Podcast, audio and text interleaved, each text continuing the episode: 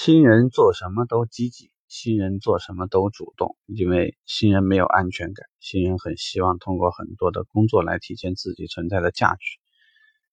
但是呢，新人最怕的事情莫过于晒数据，那就是说，如果今天是一个例会，所有的人坐这儿，然后来评判一下留档率啊，评判一下试乘试驾率啊，然后来评价一下成交率，新人的成交率难看到要死，有可能。成交率只有百分之一或者百分之二点几，这个时候呢，会有很多新人跳起来去讲，为什么我的成交率低呢？因为我老接别人不愿意接的客户。这个话是原因吗？其实只能说明很少一部分原因。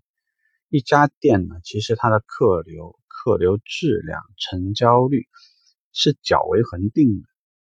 我指的不是那种刚开业的，因为你没有。往期的数据参考，所以说成交率是多少？这些数据的话，你根本就没有任何依据，也没有任何可以参考的借鉴的数。我们指的意思就是那些你在这家店至少哈开了三年嘛，那一般来讲呢，它的成交率是比较稳定的。那新人为什么他的成交率会低？其实这里头有几个原因。第一个就是我在上一个话题聊的排班制度，新人太敢接了。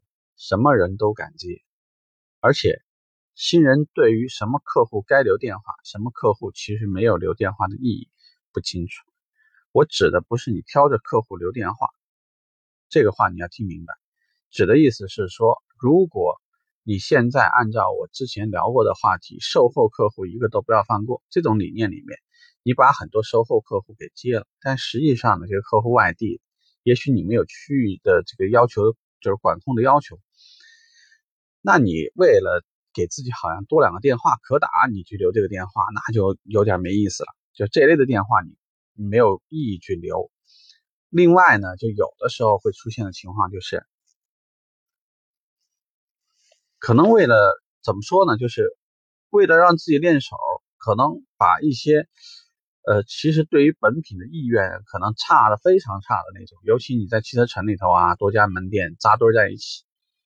像这样的情况，客户甚至说有可能转身就要买车，那你就马上就给自己多了一个战败，啊，连连翻本的机会都没有。所以会有一些时候需求分析分析不清楚，没搞清楚客户到底想要什么，不想要什么，那客户可能跑进来其实就是为了借个厕所，然后只不过呢留一个合理的理由，或者在这等个人啊，等等等等的。呃，所以呢，一个呢是不挑客户。也不会挑客户，所以使他的整个流量里面产生的海量的数据，慢慢的跟又跟不过来，说不定呢哪天有人使坏，教你一下，就瞬间可能在某一个时间集中就占满，或者集中把它划到 C 级，这个都是一些不可取的方式。所以呢，你会看到老鸟有时候呢会有意识适当控制一下自己的接待，一方面你接待的时间。长度它本身就有会影响到一些质量，就会影响到客户的质量。所以如果你不疯狂的去接，至少你给你自己多了一个机会，你跟这个客户能聊久一点。否则呢，老觉得手上这批不行，哎呀来的这批好像看上去像买车的，匆匆的再把手上的活儿给给给给结束了，再去接下一批。这个长此以往肯定不是这个长久之计。所以呢，还是建议就是。新人成交率低的原因，你应该认真分析。一方面，自己跟留档有没有关系？还有呢，就是对于这些客户的判别有没有问题，标准错没错？接下来呢，就是你对于这些客户的二次跟进能力行不行？如果不行，你是不是有没有找过一个前辈在旁边听一听你怎么介绍的？接下来呢，就是最后邀客户到店以后没有成交的原因是什么？认认真真去想一想。新人很多时候就是因为分母过大，又不懂得怎么转化，就吃亏了。成交率低，这个很容易影响自己的信心。所以呢，非常建议就是大家对于客户的这个处理呢，还是更谨慎一些。